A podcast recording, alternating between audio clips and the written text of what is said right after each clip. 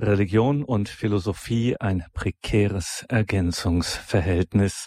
Herzlich willkommen und grüß Gott zu dieser Credo-Sendung bei Radio Horeb und Radio Maria Leben mit Gott, sagt Gregor Dornis. Heute werden wir mal wieder philosophisch und das ist gar nichts Besonderes bei uns. Das war immer Bestandteil unseres Programms, auch einer Sendereihe, die Credo der Glaube der Kirche heißt. Denn es ist einfach auffällig beim Thema Religion und Philosophie, dass man irgendwie das eine nicht ohne das andere haben kann.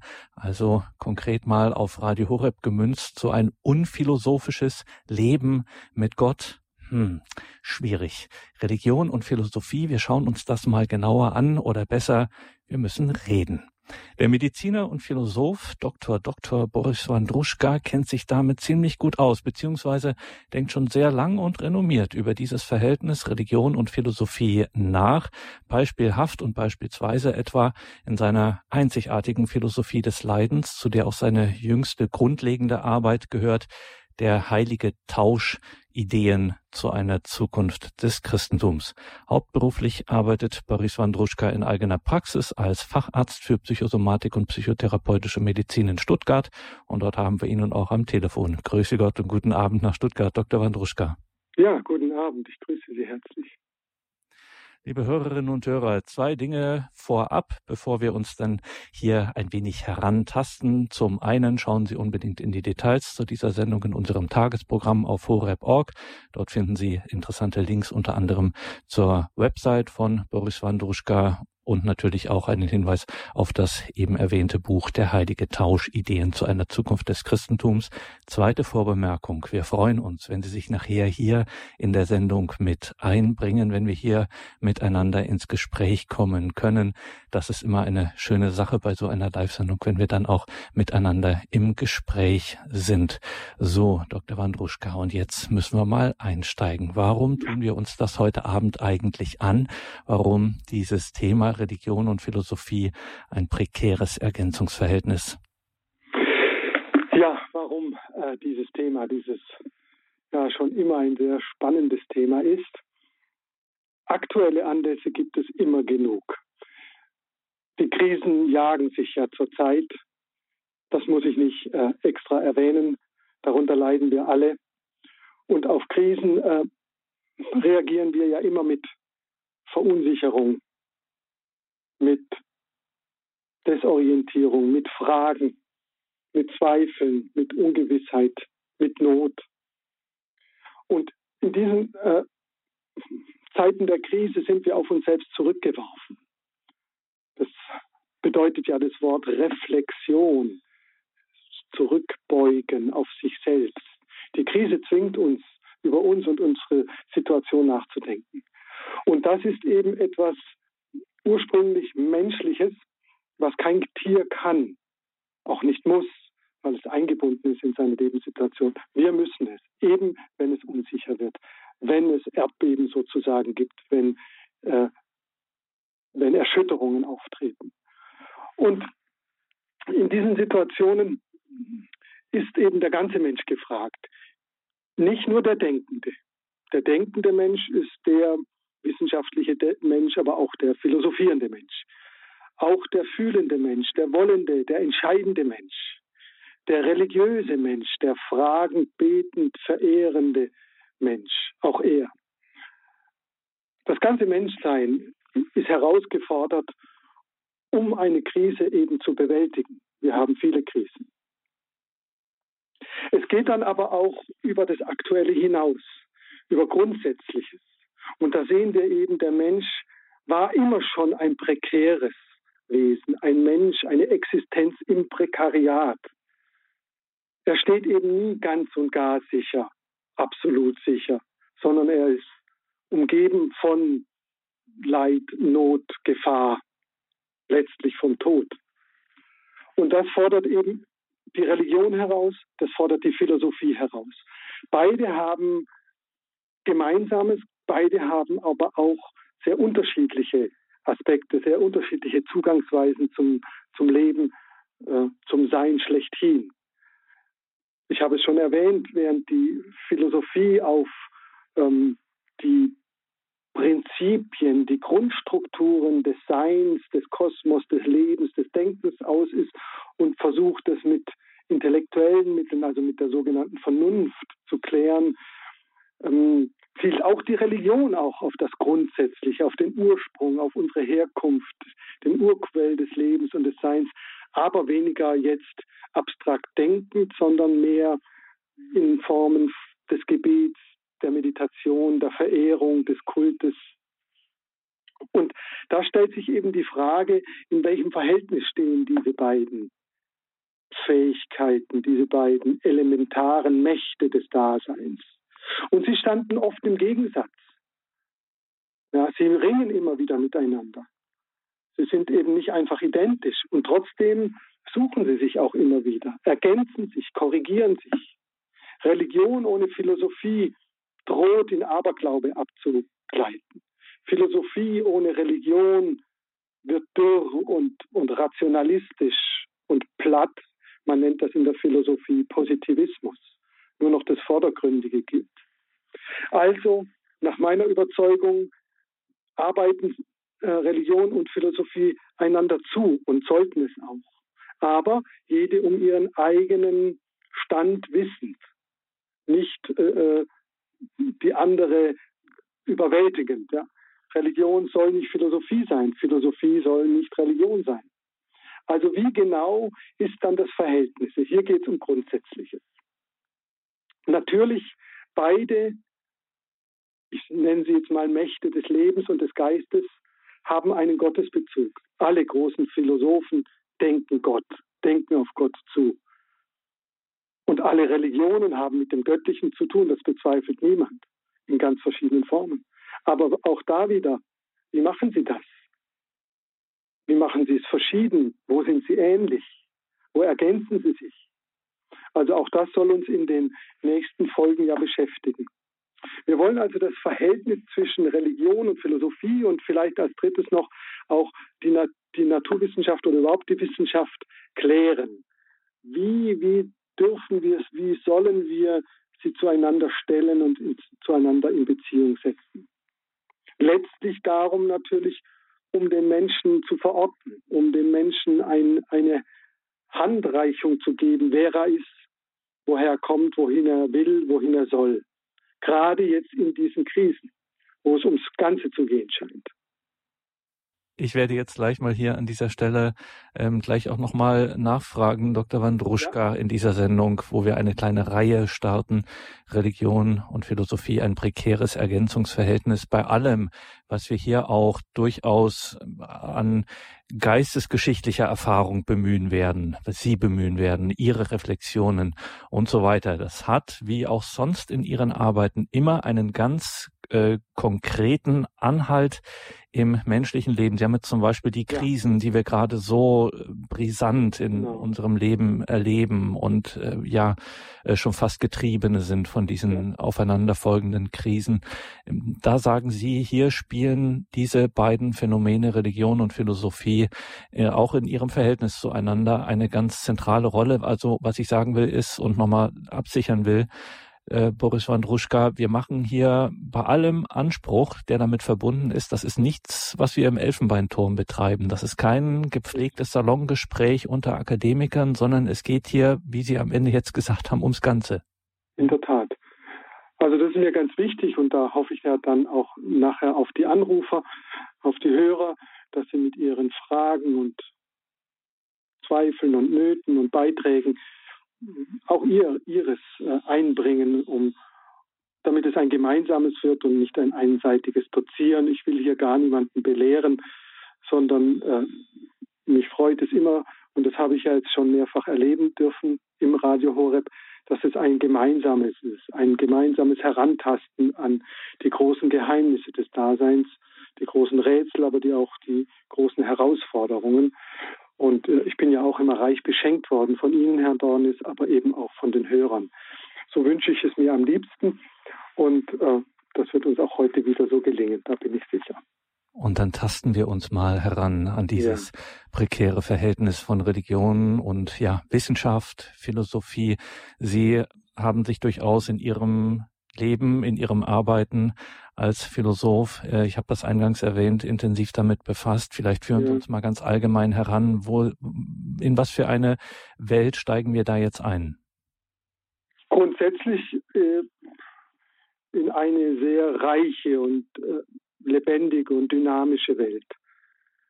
Wenn wir einsteigen, zum Beispiel in, in das individuelle Leben, ja, in unsere individuellen Krisen, die wir ja alle kennen. Wenn ich an mich denke, zum Beispiel, wenn ich das darf, als ich mit zwölf Jahren Verdacht auf Krebs hatte und dann durch so eine Krise, äh, durch mehrere Operationen, äh, dann auf mich zurückgeworfen wurde und sehr schnell an der Gottes- und an der Sinnfrage war. Ja, ich war sehr schnell an der Frage, wenn ich auf dieses Leid kein, keinen, keine sinnvolle Antwort finden kann, ja, wie kann ich das dann aushalten?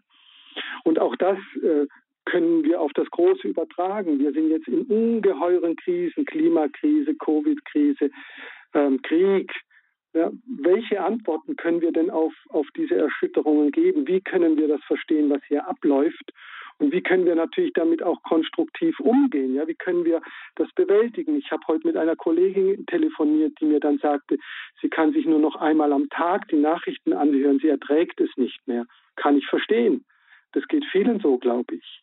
Wie, wie, wie gehen wir damit um, dass, dass das Unerträgliche erträglich wird? Denn wir können ihm ja nicht ausweichen, nicht komplett, teilweise vielleicht schon. Ähm, also es, es stellt sich ganz existenziell im Einzelleben wie im Kollektivleben die, diese Frage. Und die Religion hat ihre Antwort, die Philosophie hat ihre Antwort, Radio Horeb gibt immer beide Antworten. Deswegen finde ich es so schön, dass wir jetzt diese Reihe machen können. Weil Radio Horeb ist sicherlich äh, ähm, schwerpunktmäßig ein, ein, ein Sender der Religion, aber sie haben auch immer äh, sehr, sehr gute Beiträge äh, gedanklicher Art, analytischer Art, äh, die doch auch wichtig sind. Und das wollen wir ja zusammenbringen. Und ähm, ja, da, da leistet die Philosophie, die ja immer ins Grundsätzliche geht, an die Wurzel fragt, ähm, ihren Beitrag, der unverzichtbar, mir jedenfalls unverzichtbar zu sein scheint, obwohl man natürlich zugeben muss, nur wenige machen Philosophie im, ja, im ganz strengen Sinne. Andererseits Wer stellt nicht grundsätzliche Fragen? Schon das kleine Kind stellt grundsätzliche Fragen. Also da haben wir schon den philosophischen Impetus, der doch auch dann von den erwachsenen Menschen wieder aufgegriffen wird, vor allem wenn sie in Krisen sind, wenn sie vor großen Dingen stehen. Um was geht es denn eigentlich letztlich? Ja, immer wieder diese Frage. Und daher sind wir alle auch Philosophen in gewissem Sinne, aber natürlich als Christen ähm, sind wir nicht nur Philosophen, sondern auch Menschen, die den direkten Bezug, den direkten Kontakt mit Gott suchen. Wir bitten ihn in Krisenzeiten wie jetzt, ähm, diesen Krieg irgendwie äh, abzuwenden oder, oder zu beenden, natürlich. Also auch da eine, eine spannende Ergänzung ähm, dieser zwei Mächte, ähm, ohne die wir nicht auskommen, nach meiner Überzeugung.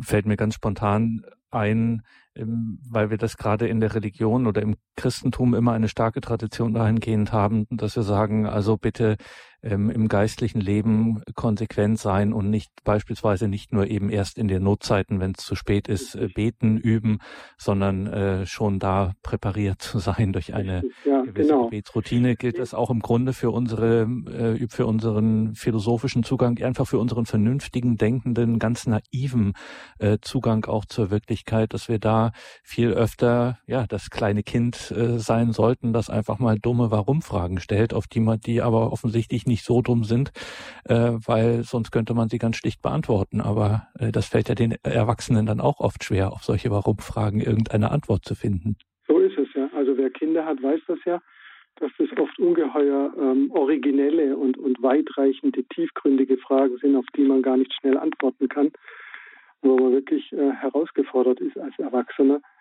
Diese Fragen müssen gestellt werden, die sind wichtig. Warum geschehen die Dinge, die geschehen? Das ist das eine, ja, dieses, dieses Naive, was Sie sagen, dieses Unmittelbare, dieses Spontane, was in uns immer schon drin liegt. Auf der anderen Seite brauchen wir das Denken eben auch, um diese ungeheure, komplizierte äh, Welt ähm, zu, ja, zu bedenken und auch die, ja, gerade heute, die Fakten und Fakes zu prüfen. Ja. Was gilt denn eigentlich? Ja? Was gilt denn? Was trifft denn zu? Was gilt nicht? Wie kann ich denn überhaupt Erkenntnis gewinnen? Äh, in welchem Maße und in welchem Maße nicht? Ja? Also prüfe und tut das Gute, sagt Paulus, ähm, oder wählt das Gute. Äh, wir müssen immer wieder auch prüfen und das Prüfen leistet eben die Vernunft, der Verstand, der Intelligenz, der, der Intellekt, wie man es auch immer nennen mag, ohne den es eben nicht geht. Ähm, und natürlich gibt es dann da auch äh, Dispute und Auseinandersetzungen, das kann nicht anders sein. Und das ist auch ein gutes Zeichen, wo es Auseinandersetzungen, Diskurse, Dispute gibt. Da, da ist das Denken noch frei. Ja, jetzt sehen wir ja in Russland zum Beispiel, dass das freie Denken und Sprechen und Nachfragen ausgeschaltet wird nach und nach. Da wird es problematisch. Da, da lässt sich philosophisches Denken nicht mehr vollziehen. Kritisches Denken, fragendes Denken, klärendes Denken lässt sich nicht mehr üben. Und das wird schwere Folgen haben für eine Gesellschaft. Das haben wir nicht. Wir können und dürfen das, wie wir jetzt es auch in Radio Horeb tun, immer fragen, immer suchen, uns auseinandersetzen und das bessere Argument auch abwählen. Also das scheint mir ganz wichtig zu sein und das ist eben eher eine Leistung natürlich der Philosophie und der Wissenschaft überhaupt, während die Religion einen anderen Zugang hat. Das ist klar. Äh, die Religion ähm, sucht, glaube ich, mehr den, den unmittelbaren Kontakt mit, mit dem, was, was uns trägt, was uns erfüllt, was uns auch tröstet ja, in dieser Zeit. Wir brauchen auch immer wieder Trost. Warum nicht? Er darf uns nur nicht lähmen, natürlich. Also das sind die verschiedenen ähm, Aspekte, die wir zusammenbringen müssen und wollen. Ähm, und dafür machen wir jetzt heute diese Einführung. Wenn man es historisch sieht, dann ist natürlich die, die Religion am Anfang, das wäre jetzt ein, ein erster Aspekt, den, auf den man hinweisen kann. Ähm, Religionen sind so alt wie die Menschheit, das muss man wohl vermuten, dass das Religiöse zum Menschen sch schlecht hingehört während die Philosophie in ihrer Reihenform sehr, sehr spät aufgetreten ist. Also jedenfalls in Europa erst ab dem, sage ich jetzt mal, 7., 6. Jahrhundert vor Christus in Griechenland und eben aufgetreten ist, hm, das kann ich ja kurz erwähnen, nachdem eben äh, diese griechische Kultur sich über den Mittelmeerraum verbreitet hat und in Kontakt zu anderen Kulturen geriet und plötzlich feststellen musste, ja, die verehren ja ganz andere Götter. Also die haben ja ganz andere Kulte und Vorstellungen. Hoppla, was stimmt denn jetzt? Also in der Konfrontation mit dem anderen, mit dem, was anders ist, was fremd ist, werden wir auch selbst wach und müssen Fragen stellen, werden selbst in Frage gestellt und fangen an zu denken. So fängt die Philosophie an zu denken im, im äh, im Kreis, im Umkreis einer religiösen Welt, die eben nicht mehr eindeutig ist. Und da stehen wir ja heute auch, wie wir wissen. Das Religiöse ist nicht mehr eindeutig auf dieser Welt, also in Europa schon gar nicht. Und ähm, umso mehr sind wir eben da gefordert, in, äh, uns auszutauschen und offen miteinander unsere Standpunkte, Positionen, Sichtweisen auszutauschen kritisch, aber auch natürlich belebend und konstruktiv. Sagt Dr. Boris Wandruschka zu Beginn einer neuen Reise, Reihe Philosophie. Es ist eine Reise, in der Tat. Philosophie und Religion, Religion und Philosophie, ein prekäres Ergänzungsverhältnis. Liebe Hörerinnen und Hörer, bevor wir dann gleich mit Ihnen ins Gespräch kommen, wir freuen uns, wenn Sie uns dann nachher gleich anrufen. Ich sage dann auch die Telefonnummer durch wenn wir die Leitungen öffnen, noch einmal ein kurzer Blick ganz konkret in die gegenwärtige Situation. Also wenn man ganz unbedarft hört, Religion und Philosophie, dann denkt man zum einen, na ja, die haben eigentlich so richtig miteinander nicht mehr viel zu tun, mhm. vielleicht so ein paar Schnittmengen, aber gut, das ist jetzt auch nicht wirklich relevant für den einen oder die andere. Und zum anderen hat man auch den Eindruck von außen gesehen, hm, ja, das ist zumindest, sagen wir es mal ganz vorsichtig und behutsam, dass beides so eine Welt für sich ist. Äh, man könnte es auch polemisch formulieren, dass äh, beide so ein bisschen ja irrelevant geworden sind, äh, nicht mehr so richtig wahrgenommen werden, vielleicht auf, auf große Strecken auch verflacht sind oder wie auch immer man das in so einer Polemik ausdrücken wollte. Wie ist denn da so die aktuelle Bestandsaufnahme Philosophie und Religion? Ja, genau. Also das ist so, Ihre Beschreibung, glaube ich, trifft schon auf weite Strecken zu. Diese beiden Mächte, Philosophie und Religion, sind auseinandergetreten. Oft haben sie wirklich nichts mehr miteinander zu tun. Wer in die Tiefe dringt, äh, glaube ich, äh, führt sie wieder zusammen. Also ein Philosoph, der wirklich zu den äh, Quellen des Seins vordringen will, kann gar nicht anders als ja, äh, in religiöse ins Transzendente würde man jetzt heute, äh, würde man jetzt philosophisch sagen, ins Transzendente vordringen, also ins Göttliche, religiös gesprochen. Und umgekehrt, ein, ein religiöser Mensch, der sich vertiefen will, muss ja auch Fragen stellen und seinen Glauben klären und kann in der Regel seinen Kinderglauben nicht mehr einfach äh, aufrechterhalten, sondern muss den eben auch reifen lassen. Aber Sie haben natürlich recht, es ist auseinandergetreten und es hat natürlich mit einer neuen Macht zu tun, die ja seit Ende des Mittelalters spätestens aufgetreten ist, ist die Wissenschaft, die sogenannte positive Wissenschaft, die Weltwissenschaft, die Wissenschaft der Natur, aber auch die Geisteswissenschaft, die also mit dem erfahrbaren, empirischen, vordergründigen, sage ich jetzt mal, ähm, sich befasst und da eben die Gesetzmäßigkeiten herausfinden will und da auch zweifellos vieles geleistet hat. Also die Medizin zum Beispiel steht da ja, die medizinische Wissenschaft heute steht da ja sehr im Rampenlicht. Man denke jetzt eben an die äh, Pandemie. Und diese Wissenschaft hat die beiden anderen Mächte zur Seite gedrängt, hat sie scheinbar überflüssig gemacht.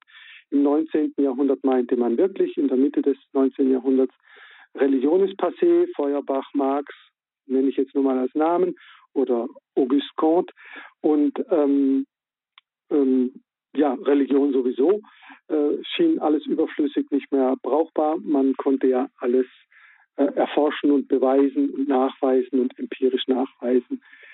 Das ist ein Stück weit bis heute noch so. Also diese, diese kulturelle Konstellation haben wir, glaube ich, heute noch. Aber die wird uns auch zum Verhängnis. Also es gibt ja Denker genug und, und kritische Gedenker und äh, auch religiöse Denker, die eben sagen, die großen Krisen unserer Zeit haben damit zu tun, dass diese Wissenschaft, diese Dominanz, diese Vorherrschaft eingenommen hat und alles andere mehr oder weniger äh, zerstört hat oder äh, zur Seite gedrängt. Dass es eben kein, zum Beispiel, ich nehme jetzt die religiöse Seite, dass es kein ehrfurchtsvolles Verhältnis mehr zum Dasein, zum Leben gibt. Und die Ehrfurcht ist natürlich etwas, was äh, über die bloße Wissenschaft hinausgeht. Und das ist natürlich eine riesige Gefahr, weil dann die Welt, das Leben, die Seele, Gott werden nur noch als Mittel zum Zweck benutzt. Ja, man, man, man nennt das Utilitarismus, also ein Nutzungsverhältnis. Was nützt uns, äh, um den Fortschritt voranzubringen, jetzt in Wissenschaftler, in technischer Hinsicht zum Beispiel. Und das äh, darf man wohl davon ausgehen, hat zu einer grundlegenden Entfremdung des Menschen von seiner Daseins, ähm, von seinem, von seinem Dasein, von seiner Einbindung in die Welt geführt, einer Entfremdung, die eben schwere Folgen nach sich zieht, dass er eben diese Welt schädigt, die physische Welt, die Lebewesenwelt, aber auch die soziale Welt.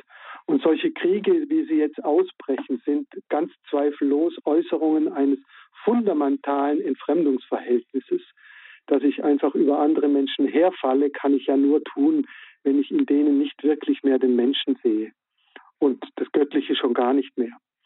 Ähm, also das sind Entfremdungen von beiden Seiten. Ich will jetzt da gar nicht Politik betreiben, aber da sind Entfremdungen entstanden, die eben dann zu solchen Entgleisungen führen. Ja, wie, wie, wie im Körper Krankheiten entgleisen können, so entgleisen eben dann auch, auch soziale, gesellschaftliche Verhältnisse in Kriegen oder in Revolutionen äh, und so weiter.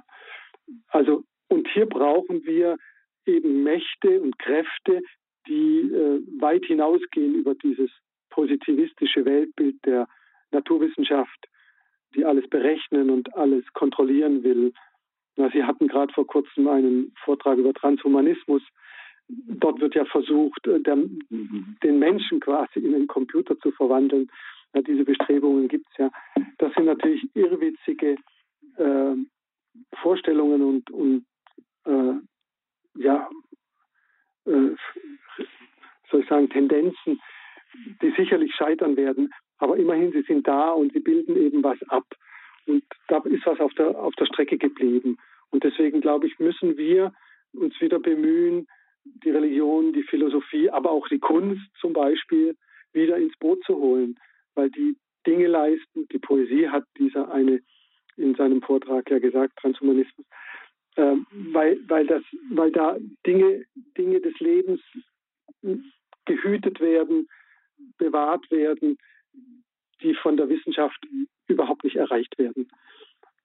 Und ähm, wir machen jetzt eben in dieser Reihe die Philosophie und die Religion wieder stark und, und wollen zeigen, dass, dass sie etwas beitragen können, um diese furchtbaren Entfremdungen und Entgleisungen vielleicht äh, doch wieder zu heilen, also oder ja, beitragen zu heilen.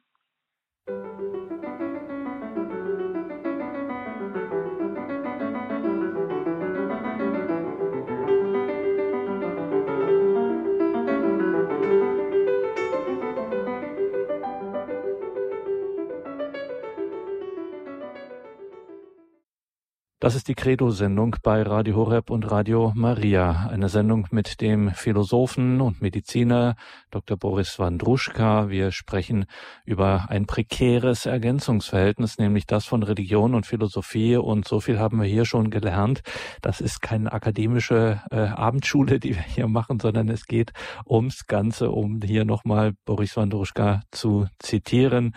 Wir freuen uns, wenn Sie sich hier mit einbringen, liebe Hörerinnen und Hörer, unter der 089 517 008 008. Und den Anfang machen wir heute in Oberbayern in Altötting beim Herrn Andalor. Guten Abend, grüß Gott.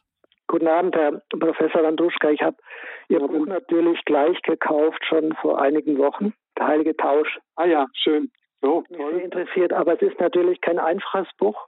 Wenn man das richtig alles ähm, ja, so verstehen will, da braucht man viel Zeit und die vielen Fußnoten und so.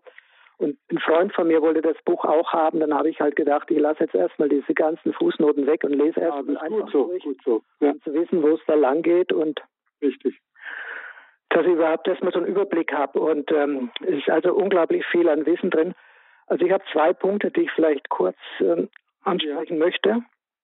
Also der erste Punkt ist äh, Ihr, ähm, sagen wir, Absicht oder Intention ist ja auch, um eine Chance herauszuarbeiten für das, für das Christentum. Das fand ich toll. Ja, und da ist aber bei mir rausgekommen, also jetzt kurz ähm, ein bisschen pragmatisch zusammengefasst, die Chance besteht aber nur, wenn das Christentum sich eine Vollwäsche durch die Philosophie gefallen lässt, so ungefähr. Ja, sie drücken sich sehr. Da hat ein Freund von mir gesagt, na, schauen, was da noch übrig bleibt. Also es ist ähm, ja, das, das ist nicht ganz einfach, weil ähm, hat mich eigentlich überrascht. Und ich fand es auch toll, dass Radio Horeb ähm, sowas ähm, empfiehlt oder was, weil das ist nicht ganz unkritisch. Also man muss das äh, studieren. Das müsste ich nochmal machen. Der andere Punkt ist, ähm, das Gottesbild in der Bibel. Okay, da sind mir auch einige Sachen aufgegangen. Da haben Sie natürlich sicher recht. Also dieser zornige und, und wütende Gott und äh, der eifersüchtige und was da alles gibt. Und dass das eigentlich so nicht sein kann, dass das, das passt nicht. Ich habe mir nur gefragt, okay, angenommen, wir sind uns einig, dass das passt nicht, das ist nicht gut. Ähm, wie soll man das machen? Soll man die Bibel umschreiben? Das geht doch alles nicht. Ich meine, was, was kann man damit machen? Angenommen, man hat jetzt ihre, ihre Feststellung akzeptiert und sagt, das ist okay, aber wie, wie gehe ich jetzt damit um? Das war so ja, das ist natürlich eine sehr, sehr berechtigte Frage. Ich glaube, ich habe auch in meinem Buch einige Antworten drauf gegeben, aber Sie studieren das ja bestimmt noch. ich versuche mal hier in Kürze darauf zu antworten. Also zu, zum ersten Punkt, äh, Chance fürs Christentum. Sie haben das jetzt sehr zugespitzt formuliert. Ähm, ich will eigentlich sagen, dass, dass alle Religionen und auch die christliche eben auch äh, sich, ähm, sich, sich, also es tut ihr gut, wenn sie auch kritisch auf sich blickt. Das ist natürlich nicht alles. Also äh, der Glaube ist ja kein, kein kritisches Urteil oder sowas, sondern den muss man auch naiv vollziehen. Aber dann ähm, doch auch immer wieder überprüfen, wie komme ich zu meinem Glauben, was glaube ich eigentlich, warum glaube ich das und ist das wirklich auch äh, so denkbar und, und stimmig, in sich stimmig und auch mit dem stimmig, was zum Beispiel eben die Philosophie über, über das Wesen Gottes äh, sagen kann oder beansprucht zu sagen. Also ich, ich plädiere auf jeden Fall für, ähm, für eine Durchdringung des, des Glaubens mit, mit der Vernunft und das ist ja nichts Neues. Das Christentum hat sehr schnell die griechische Philosophie in sich aufgenommen und wäre nie zu dem geworden, was sie ist, nämlich eine großartige universale Religion, wenn sie nicht diese Philo griechische Philosophie, dieses Denken aufgenommen hätte. Da gibt es auch kritische Momente, das ist ganz klar. Also ich will nicht das, den Glauben, das Christentum jetzt in Kritik und Philosophie auflösen, das wäre völlig übertrieben. Aber äh, sie muss sich eben doch vielem stellen. Das Zweite, das Gottesbild, da ist ja mein Anliegen, jetzt mal grundsätzlich äh, immer wieder darauf hinzuweisen, das Gottesbild hat zwei Seiten. Das eine ist die Offenbarung, an die wir glauben, dass Gott sich eben auf uns zubewegt, uns sich zeigt in vielfältigen Formen. Ich habe da ja verschiedene Formen der Offenbarung unterschieden, so grundsätzlich. Auf der anderen Seite stehen wir. Wir sind bedingte Wesen, historisch und sprachlich und kulturell bedingte Wesen, die eben an der Gotteserfahrung und dem Gottesbild mitwirken.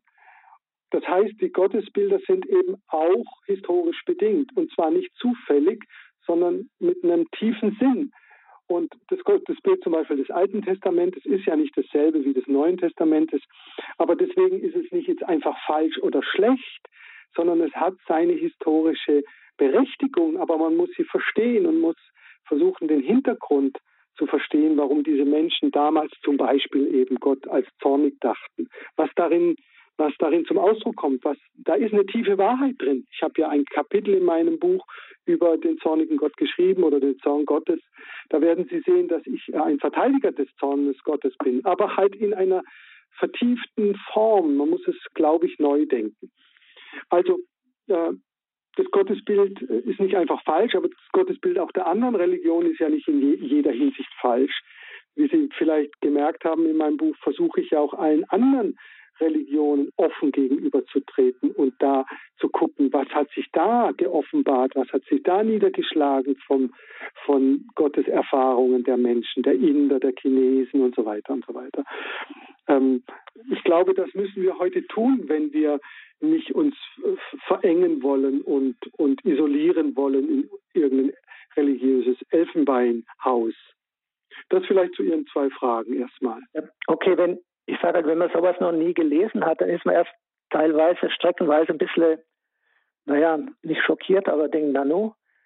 Aber getröstet hat mich dann und dann dachte ich, nee, das ist alles in Ordnung, weil sie dieses, diesen heiligen Tausch, das Buch eigentlich gewidmet hatten, auch Edith Stein und Maximilian Kolbe, die also den, wirklich den heiligen Tausch vollzogen haben. Genau. Und das hat mich dann getröstet, denke ich, na, da ist die Welt, ist in Ordnung. Ich muss nur mehr, ich, mich mehr bemühen, dass ähm, die ganzen Gedanken von Professor Wandruschka zu verstehen. Es ist nicht ganz einfach.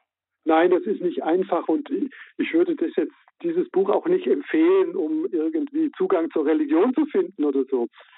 Ähm, äh, wen ich ja auch gern, äh, erreichen will, sind ja Menschen, die vielleicht nicht mehr glauben oder Menschen, die sozusagen, die auch überkritisch sind, die die ähm, ja durch die moderne Philosophie und Wissenschaft hindurchgegangen sind und sich schwer tun, zum, zur Religion äh, neuen Zugang zu finden.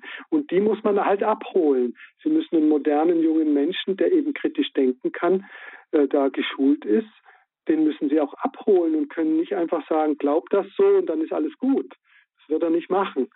Das heißt, äh, äh, je weiter wir in der Menschheitsgeschichte voranschreiten, desto differenzierter wird unser Denken, unser Glaube und äh, wir werden immer besser, hoffentlich, hoffe ich, unseren Glauben begründen können auch. Und äh, ja, dazu ist eben der Intellekt auch nötig und das ist schon ein bisschen mit Arbeit, mit Bemühung, manchmal mit Mühsal verbunden, gebe ich zu. Also mein Buch empfehle ich jetzt nicht, um äh, äh, einzusteigen in, ja, in ein religiöses Geschehen. Also das, das, das ist nicht der Fall. Und der Tausch natürlich, der ist das Zentrum und das ist ja ein völlig unphilosophischer Akt. Der Tausch ist ja ein, ein Akt der Hingabe, äh, in dem ich mich Gott hingebe oder Christus, äh, je nachdem, ist ja jetzt, oder auch dem Göttlichen schlechthin, kommt ja was zurück oder geschieht ja etwas mit mir. Äh, das habe ich eben beschrieben, diese verschiedenen Tauschformen. Ähm, und, und das, das ist, glaube ich, ein zentrales Geschehen in jedem religiösen Akt, äh, den wir, den wir mit vielen Religionen teilen und ja, wo wir uns vielleicht verbinden können mit den Menschen grundsätzlich. Und gerade muss man dazu sagen, Dr. Wandruschka, auch für unsere Sendung und für diese Reihe Religion und Philosophie, wenn Sie auf den christlichen Glauben zu sprechen kommen, und zwar im philosophischen Sinne, ähm, dann betonen Sie ja immer wieder, dass eben äh, der christliche Glaube nicht irgendwie dann noch mit dazukommt oder so, sondern dass er äh, sozusagen ein Player auf Augenhöhe ist in dieser genau. ganzen Debatte. Das heißt, was wir machen, das ist nicht einfach nur Kommentarspalte.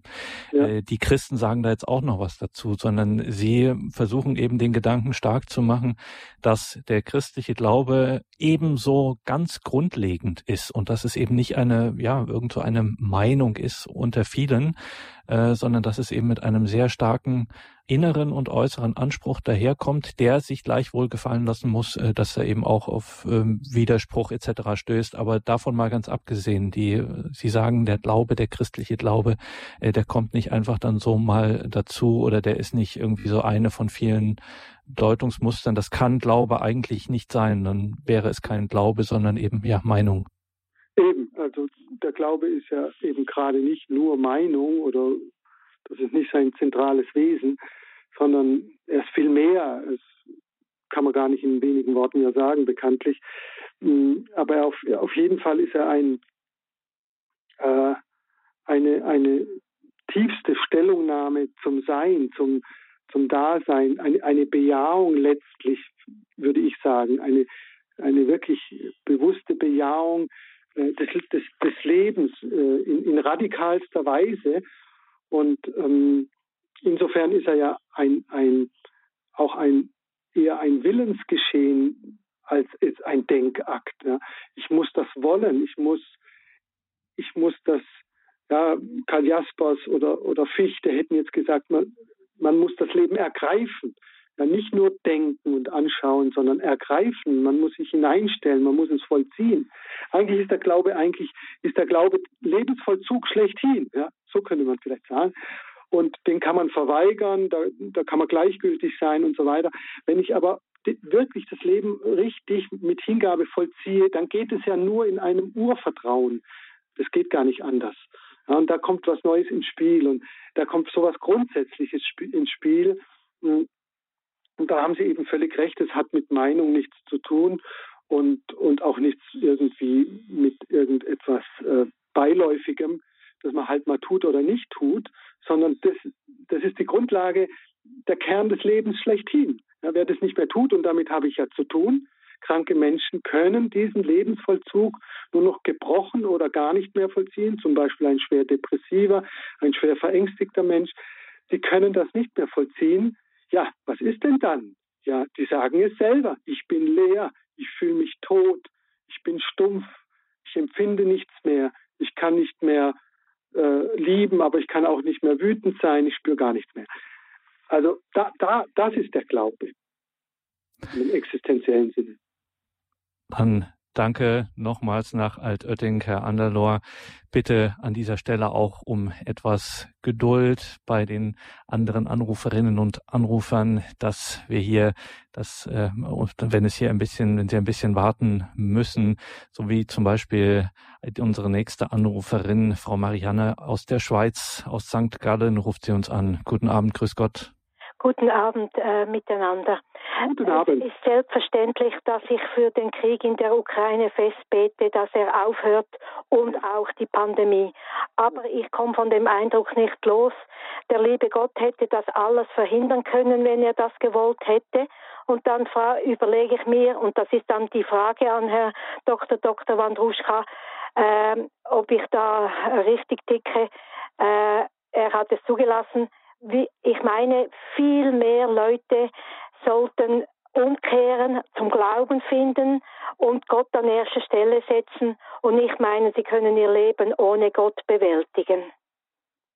Ja, vielen Dank für, für Ihren schönen Beitrag und für Ihre wirklich fundamentale Frage oder äh, fundamentale Einsicht. Ich kann dem nur zustimmen. Ähm, äh, natürlich, natürlich äh, hätte Gott das anders machen können. Also unser Gott äh, hat keine Grenzen und ist nicht schwach, sondern alles, was geschieht, äh, vollzieht er mit. Er lässt es mindestens zu. Aber wahrscheinlich ist es sogar mehr. Er lässt es nicht nur zu, das ist ja in jedem Fall richtig. Ich denke, dass er damit uns auch was zeigen will. In meinem Vortrag über den Covid, äh, über die Pandemie letztes Jahr habe ich ja darauf hingewiesen, dass es eben um mehr geht. Ich denke es jedenfalls, ich erlebe es so, dass, äh, dass wir, wir konfrontiert werden mit uns selber und was mit dem, was wir hier machen, was wir hier veranstalten. Ja. Das ist das Erste. Jede so, so eine Krise ist immer eine, eine Offenbarung über den Menschen selbst. Und das äh, sozusagen ist, da kommen wir auf den, äh, auf den Prüfstand der Wahrheit. Und ich denke, ein, ein tiefstes Anliegen Gottes ist immer, die Wahrheit offenbar zu machen. Ja, davon ist ja im Neuen Testament ständig die Rede. Ähm, die Wahrheit muss offenbar werden. Auch die grauslige Wahrheit. Und die wird eben jetzt offenbar. Und da haben Sie völlig recht. Äh, dann ist das Zweite. Was fehlt uns denn? Was machen, was machen wir nicht richtig? Und Gott will uns nicht strafen oder irgendwie an die Wand fahren lassen, das machen wir schon selber, sondern er will, dass wir aufwachen. Er will, dass wir aufwachen und dass wir reifen zu einem, zu reiferen Wesen, Menschen, die, die dazulernen und, und diese Fehler, die wir da begehen, seit langem übrigens, seit Jahrhunderten, ähm, dass wir die vielleicht doch erkennen und abstellen so wie wir miteinander umgehen, so wie wir mit der Natur umgehen und so weiter. Ähm, also das deute ich wie Sie. Ich glaube, da, da ist keine. Äh, und da dürfen wir uns auch anvertrauen. Also so schlimm das Ganze ist, natürlich muss man darum ringen, diesen Krieg zu beenden und alles andere auch. Aber so einfach geht das ja nicht. Äh, und wir wollen ja auch nicht nur die Symptome beseitigen, sondern die Ursachen. Was liegt denn dem zugrunde? Und da sind eben Philosophie und andere wieder gefragt, was liegt denn denn zugrunde, dass sowas Schlimmes äh, entstehen kann? Und äh, da hat das Christentum, finde ich, schon gute Antworten, ja, warum, warum wir äh, in solche Nöte hineinlaufen. Eben zum Beispiel, wie Sie richtig sagen, weil, weil wir keinen Gottesbezug mehr haben, weil wir uns nicht mehr von Gott leiten lassen, weil wir nicht mehr in einem lebendigen Austausch mit ihm sind und uns von ihnen führen und belehren lassen. Ja, vielleicht so viel. Danke für Ihren Anruf. Alles Gute und Gottes Segen. Wir gehen jetzt auch mit einem etwas scheuen Blick auf die Uhr. Gehen wir von Osten der Schweiz in gut 600 Kilometer nordöstlich nach Leipzig zum Herrn Jurozok, wenn ich das hier richtig lese. Guten Abend. Ja, schönen guten Abend. Schönen guten Abend in die Runde. Ähm, ich zähle mich so ein bisschen zu den äh, Praktikern und ja, Schüler des Wortes. Und so bin ich ein bisschen, ein kleines bisschen überfragt, wenn es um die Ergänzung geht zwischen Philosophie und Religion. Und ich hätte ja. gerne ein Stück eine Abgrenzung zwischen den beiden. ja, wo stößt die Philosophie an Grenzen und wo stößt die Religion an Grenzen, sodass ich erstmal mit den Begriffen Philosophie und Religion ein bisschen, ja, die ein bisschen besser übereinander bekomme und dann zu erkennen, ja, wie können sie sich dann auch ergänzen. Richtig, da haben Sie völlig recht. Das wäre jetzt eigentlich ein Thema für die nächste Sendung. Heute ist ja sozusagen mal eine Einführung, ein Überblick. Äh, wir schneiden gerade so ein bisschen irgendwie alles an. Ähm, und das, was Sie jetzt ansprechen, das wäre dann eine ausführliche Thematisierung. Vielleicht, ich dachte, für, für die nächste Sendung im nächsten Monat, dass man genau darauf vertieft eingeht. Was ist denn Religion eigentlich? Wann tritt sie auf? Was ist Philosophie? Was unterscheidet die genau, spezifisch? Und dann haben Sie völlig recht. Erst dann kann man natürlich das Verhältnis bestimmen, ob es denn ergänzend ist oder kritisch oder konfrontativ oder wie auch immer. Äh, da haben Sie völlig recht. Also ich würde erstmal so sagen, äh, vielleicht können wir ja so einen kleinen Einstieg schon mal wagen, aber das ist jetzt wirklich nur angerissen. Ähm, die Religion ist natürlich viel älter, da, da sind wir ohne, äh, da brauchen wir glaube ich nicht diskutieren. Und die Religion ist, äh, ist eine, eine Erfahrungsrealität. Also die Religi in der Religion erfahren die Menschen etwas. Sie denken nicht nur, sondern sie erfahren, erleben etwas. Und das, was sie erleben, erleben sie als, als etwas Letztgültiges, etwas Grundlegendes, etwas Ursprüngliches. Sie erleben in, also mit philosophischen Begriffen gesagt, in der Immanenz, also in ihrem Dasein, in ihrem Weltdasein erleben sie die Transzendenz, das Göttliche. Ja, das ist schon beim ganz einfachen Menschen, das ist schon bei der altsteinzeitlichen Religion der Fall. Da ist eben dann alles mehr oder weniger vom Göttlichen durchdrungen. Wird erlebt, es wird erfahren. Es geht mich direkt an, existenziell würde man heute sagen. Die Philosophie ist hier einseitiger. Die Philosophie hat natürlich auch einen Erfahrungsausgang, geht ja gar nicht anders. Sie muss von der Wahrnehmung der Welt und von sich selber ausgehen. Aber dann setzt sie eben ein anderes Organ ein, den analytischen Verstand. Sie fragt, sie analysiert, sie zerlegt, sie erkennt Beziehungen, sie sucht Begründungen. Religionen begründen nichts. Äh, die erfahren und, und beschreiben und, und, und erzählen eher Geschichten oder Gleichnisse, wie Jesus zum Beispiel. Die Philosophie versucht zu begründen. Also sie ist deutlich einseitiger, ähm, eingeengter, wenn man so will, aber sie zielt auf dasselbe. Sie zielt auch auf den Ursprung des, des, des Lebens, des Seins, aber in anderer Weise, eben in einer analytisch-diskursiven, argumentativen Weise. Und da kommt dann die Möglichkeit ähm, des Verhältnisses beider ins Spiel. Sie können sich gegenseitig bekämpfen, haben sie auch oft gemacht in der Geschichte. Ja, Religion hat Philosophie unterdrückt, Philosophie hat Religion ähm, ausgegrenzt, aber sie können sich auch gegenseitig kritisieren im guten Sinne, auf Einseitigkeiten, auf Abwege hinführen, äh, hinweisen. Zum Beispiel die Philosophie kann versuchen zu sagen, das ist noch Glauben, das ist aber Aberglaube. Die Religion kann äh, die Philosophie kritisieren und sagen, das ist alles nur noch vordergründig, das ist nur noch oberflächlich und geht nicht mehr an den Grund der Dinge. Da können sie sich dann ergänzen. Also vielleicht mal so viel. Ähm, das ist aber eben ein eigenes größeres Thema dann. Dann danke auch für diesen, ja, Ausblick auf die nächste Sendung. Wir sind sehr gespannt, Dr. Wandruschka, wenn wir heute eines gemerkt haben, dann, wenn wir diese Reihe starten und in diese Reihe gehen, dann werden wir natürlich viel, klar, historisch auch betrachten, geistesgeschichtlich ähm, werden wir da so Beispiele haben und trotzdem äh, bei alledem wird immer auch unser Blick auf die Gegenwart gehen ja. und auf das, warum wir das ja eigentlich äh, machen und äh, worauf es Ihnen vor allen Dingen dann auch ankommt. Wir hören uns wieder in einem Monat am 8. April, wenn Sie sich das schon mal vormerken möchten, liebe Hörerinnen und Hörer. Am 8. April geht es weiter mit dieser neuen Reihe hier bei Radio Horeb Leben mit Gott, ein prekäres Ergänzungsverhältnis, Religion und Philosophie. Wir waren heute im Gespräch mit Dr. Boris Wandruschka. Liebe Hörerinnen und Hörer, schauen Sie in die Details zu dieser Sendung. Auf horeb.org finden Sie auch einen Link unter anderem zur Website von Boris Wandruschka. Danke, Dr. Wandruschka, für heute. Alles ja, Gute. Wir freuen uns auf das nächste Mal. Ja, ich freue mich. Bis dann. Alles Gute.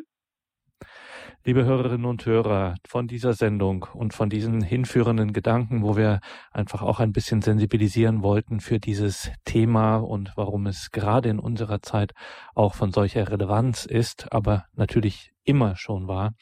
Das kann man alles nachhören in unserer Mediathek, wird das morgen im Laufe des Tages dann auch stehen und wird online abrufbar sein. Und da können Sie das dann überall, wo Sie das zur Verfügung haben, dann auf Ihrem mobilen Endgerät oder wo auch immer, können Sie das dann nachhören. Es gibt auch ganz klassisch die Möglichkeit, sich eine CD zu bestellen beim Radio Horeb CD-Dienst. Hier folgt jetzt um 21.30 Uhr die Reihe nachgehört und danach ist am Freitagabend wie immer eine ganz besondere Primetime. Zum einen natürlich das Nachtgebet der Kirche um 21.40 Uhr und dann ab 22 Uhr bei Radio Horeb unsere, man kann es schon so sagen, mit einer der wichtigsten Sendungen, die wir haben, nämlich Gott hört dein Gebet. Durch all diese Programmpunkte begleitet sie dann Bettina Radermacher. Sie hatte die Technik und die Regie in dieser Sendung. Ohne Ihren ehrenamtlichen Einsatz an diesem Abend wäre das alles nicht möglich. Danke also besonders auch für diesen ehrenamtlichen Einsatz und danke Ihnen, liebe Hörerinnen und Hörer, für all Ihre Gebete und für all Ihre Spenden. Ohne diesen geistlichen und materiellen Support wäre Radio Maria und wäre die deutsche Radio Maria Station Radio Horeb nicht möglich. Es gäbe diese Radiofamilie schlicht nicht. Also auch dafür ein herzliches Vergelt's Gott. Viel Freude hier im weiteren Programm. Einen gesegneten Abend und eine behütete Nacht wünscht ihr, Gregor Dornis.